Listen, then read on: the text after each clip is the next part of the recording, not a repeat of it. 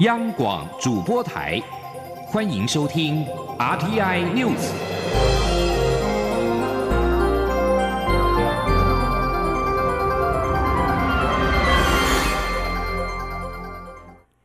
各位好，我是李自立，欢迎收听这一节央广主播台提供给您的 RTI News。台湾国家联盟今天举办海内外台湾国事会议，蔡英文总统书面致辞表示，在维护台湾的主权上。政府一贯的立场是国土主权寸步不让，民主自由坚守不退。副总统赖清德致辞表示，台湾是主权独立的国家，台湾的前途只有台湾人民有权决定。记者王兆坤的报道。本届海内外台湾国事会议的主题是台湾国家正常化、亚太和平永续化。副总统赖清德致辞表示，台湾是一个主权独立的国家。主权与中国互不隶属，这是不争的事实。台湾的前途只有国家的主人，台湾两千三百万人有权利决定。副总统说：“第一项吼，就是捍卫咱主权的完整，寸土不让啦。第二呢，就是维护咱台湾人民民主、自由、人权、法治的生活方式，不容侵害。第三呢，就是咱坚定对台湾人民的承诺，就是。”建设国家、发展经济、造福台湾人民。第四项呢，就是要维持咱台湾人民决定咱未来家己前途的选择权。第五呢，咱有若承诺吼稳定两岸和平发展。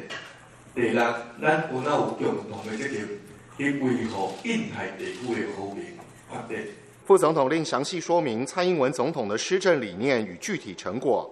以及近来美日领袖联合声明等国际情势，强调台湾要自立自强，让国际社会持续重视台湾。我认为我们应该全力支持蔡英文总统的领导，更加团结，团结台湾，共同抵抗中国的威胁，得到国际社会的认同、支持和尊重。蔡总统在书面致辞中表示：“我知道大家很关心台湾的外交地位和国家安全。”经过我们这几年的努力，加上亮眼的防疫表现，台湾的国际能见度不断提升，实力、国力都受到国际社会的肯定。总统指出，我们也跟美国、日本等理念相近国家持续加深合作关系。从近来的美日联合声明，也凸显台湾在印太区域的角色。我们将持续善尽区域成员的责任，跟各国共同捍卫民主自由。维护印太区域的稳定和平。中央广播电台记者王兆坤台北采访报道：台铁泰鲁格号出轨意外之后，外界呼吁改革的声浪不断。行政院长苏贞昌今天听取台铁的改革措施报告，交通部长王国才会后指出，苏贞昌就安全、安定、转型三方向做出了指示，包括未来不具自偿性的建设经费。每年应负担的旧制退休金及其利息将由政府吸收。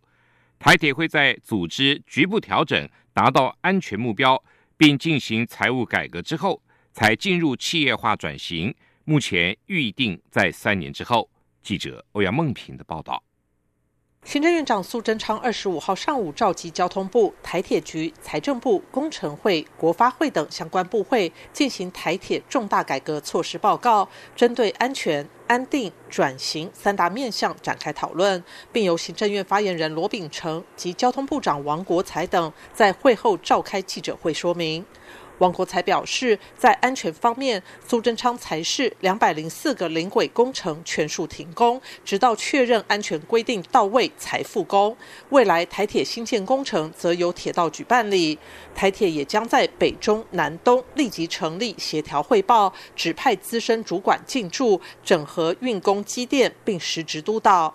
另外，会加速全面检视施工边坡的防护工程以及防止异物入侵的安全措施，并。强化进出工地的 AI 智慧管理以及安全防护，所有工程督工人员都要配发无线电，遇有状况便立即通报处理。未来台铁局也必须负起工地安全管理的责任，不能只交由厂商，遇有厂商违反规定，也应该建立完整防堵机制，确实执行。在财务部分，政府也将吸收部分亏损，减轻台铁的压力。王国才说：“台铁局服务路线。”小站还有偏乡的服务，我们觉得这是一个政策性的服务，不能减少。这个亏损就由由政府来做补贴，哦，让台铁没有后顾之忧。第二个，畏惧自偿性的建设经费，以及每年应该负担的呃退休这个旧制退休金跟衍生的利息，政府来来做做这个吸收。王国才指出，目前无人招呼站及服务性的车站每年亏损约新台币十一亿，救治退休金每年四十亿，利息八亿。另外，在铁路立体化的部分，也会减少台铁负担的款项，以减轻台铁的财务压力，避免因为成本考量而影响安全。票价调整部分，则会等到台铁能够提供安全的营运与服务，让民众安心后再谈。至于台铁公司化议题，王国才表示，目前首要是安全。台铁很欠缺在地公务督导，包括运工、机电等组织局部调整，必须先完成。另外，也要进行财务改革，在这些做好后，才在员工福利待遇不减的状况下，进入企业化转型阶段。目前设定在三年后。中央广播电台记者欧阳梦平在台北采访报道。华航今天再增加两名技师确诊 COVID-19 疫情。中央流行疫情指挥中心指挥官陈时中今天表示，华航已经将检验跟施打疫苗列为主要的目标。至于机组人员的检疫规定，陈时中认为现行的三天居检完毕、采阴性后才可派飞的规定依然可行，不过仍将针对此事件进行检讨。记者王兆坤的报道。华航机师目前已有七人确诊，外界关注机组人员施打疫苗的进度。指挥官陈时中表示，有要求华航提前施打疫苗的时间，华航也重新安排班表，会将疫苗接种列为优先事项。陈时中说：“所以今天早上跟他们开会的时候，他们也明白这个事情的重要性。哦，就是说，因为施打疫苗而需要停止派飞，或者到时候有一些检验的情况，他们也不排除说因此而停飞。”我不是说全面停飞了哈，就有一些排不上哈，机组人员时候他就会停飞，不会因为以派飞比较重而检疫跟施打疫苗比较厚，是以检验跟施打疫苗为他主要的一个目标，那派飞排在第二位。外界另关注居家检疫三天采阴搭配自主健康管理十一天，但居家检疫期间不可派飞的现行规定是否有调整必要？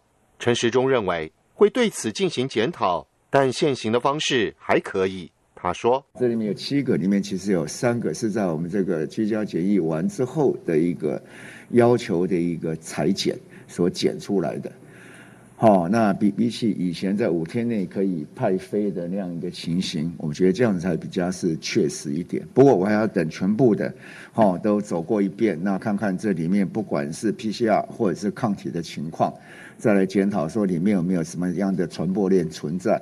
那如果有，那这管理的方式怎么样来加严？好，那如果没有，好，那我们就需要把现在目前的状况把它确实做好。那第三个，再加强大家打疫苗的意愿，也确实有去打。此外，关于 A Z 疫苗以外的其他疫苗采购问题，陈时中表示，不排除任何可能，凡有效的疫苗都会全力采购。至于 COVAX 这个管道，陈时中指出，那个平台我们没有放弃购买，但是量还没有谈定。中央广播电台记者王兆坤台北采访报道：华航已经有七名机组员确诊 COVID-19，其中四起个案确定感染英国变毒株。疫情指挥中心医疗应变组副组长罗一军指出，不排除是同一起事件，但目前还在调查关联性。罗一军表示，A Z 疫苗完整接种的保护力是百分之七十，因此指挥中心呼吁。目前已经开放公费接种的对象，赶快接种疫苗，早打早安心。前副总统陈建仁今天出席二零二一健保国事论坛，他在主题演讲时，以美英以及以色列的经验指出，疫苗是终结 COVID-19 的最佳终极妙方。行百里者半于九十，台湾必须赶快提高疫苗的接种率，才能走完成功抗疫的。最后一里路，记者欧阳梦平的报道。前副总统陈建仁二十五号上午受邀出席福和会举办的二零二一健保国师论坛，并以“智慧科技防疫与健保永续经营”为题进行主题演讲。陈建仁表示，台湾防疫成功的关键在于不隐匿疫情。不封城、不普筛，而是利用大数据、资通讯科技以及人工智慧进行精准防疫与纾困。他指出，当时行政院副院长陈其迈及政务委员唐凤规划将相关资料都输入电脑，可以立即查询旅客的相关资讯。健保署长李博章也在四十八小时内写下奇迹，在短时间内建立起系统。在去年二月到十二月之间，共有两万八千多家健保特约医师机构查询了。五点六六亿笔资料，幸好台湾有这样的鉴保体系，才能把 TOCC 建立起来，也才能安心稳定的防疫。至于要走出 COVID-19 的恐惧，回到正常的生活，陈建仁认为最重要的还是疫苗的接种。他指出，较早开始接种疫苗的以色列、美国及英国，不论是 COVID-19 的发生率或死亡率都明显下降，显见疫苗是终结 COVID-19 的最佳终极妙方。台湾必须提升接种率，他说。疫苗是终结 COVID-19 最佳的政策，也是最后一里路。我们需要全民携手团结，大家努力打疫苗，才能够控制 COVID-19，而且也让台湾能够经济上更加的复苏。陈杰仁认为，健保署、国健署及疾管署应该一起推动，对接种过 COVID-19 疫苗的民众加以注记，让医师能够提醒民众踊跃接种。否则，行百里者半于九十，台湾的防疫便不算成功，也将无法维持防疫楷模的地位。中央广播电台记者欧阳梦平在台北采访报道。国际消息：伊拉克内政部今天宣布，首都巴格达专门收治 COVID-19 患者的。哈蒂博医院昨天晚上发生大火，已经酿成八十二人死亡，一百一十人受伤。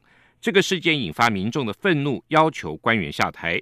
发新社报道，哈蒂博医院在昨天深夜先是传出一声爆炸，随后冒出大火，火势迅速扩散到整个楼层。医界消息人士透露，爆炸原因是院内的氧气筒储藏出错。当时加护病房共住有三十名 COVID-19 的重症患者。床边还有数十名亲属陪伴。伊拉克民防单位指出，哈蒂博医院并没有消防系统，而且装饰天花板造成大火扩散至高度易燃物。大多数遇难者是因为必须搬离病房被拔掉呼吸器而死亡，其他人则因为浓烟窒息而死。这起火灾在伊拉克社群媒体上引发群情激愤。伊拉克总理哈德米今天要求对起火原因展开调查。并要求二十四小时内有结果。他并宣告全国哀悼三天。印尼当局表示，已经找到日前失踪的前舰，舰上的五十三人确定全数罹难。印尼军方日前已经证实，搜救人员发现失联前舰的残骸，并侦测到这艘前舰的位置在水深八百五十公尺处，深度超过前舰原本设计所能承受的极限。印尼国军总司令哈迪今天告诉记者，舰上的五十三名人员全数罹难。印尼海军这一艘已经服役四十四年的前舰，二十一号在演习期间准备鱼雷试射的时候，在巴厘岛的外海失联。失联当天，共有五十三人在这艘前舰里，包括印尼前舰舰队指挥官哈利苏提万也在其中。菲律宾海岸防卫队现在正在南海进行演习。防卫队发言人巴里罗准将今天表示，这是马尼拉针对主权有争议的海域所采取的保卫我方海事管辖权的行动之一。根据巴里罗的说法，这场演习在上周展开，地点在菲律宾占领的中业岛跟中国控制的黄岩岛附近，以及菲国北方的巴里丹群岛和菲国南部与东部海域。发行社报道，菲律宾跟中国在天然资源丰富的南海发生主权摩擦，双方关系陷入紧张。菲国三月在南沙群岛牛轭礁发现了数百艘中国船只滞留，引爆两国最新的外交角力，而多数船只已经离开南沙群岛海域。马尼拉声称这些中国船只是民兵船，并且一再要求北京撤船。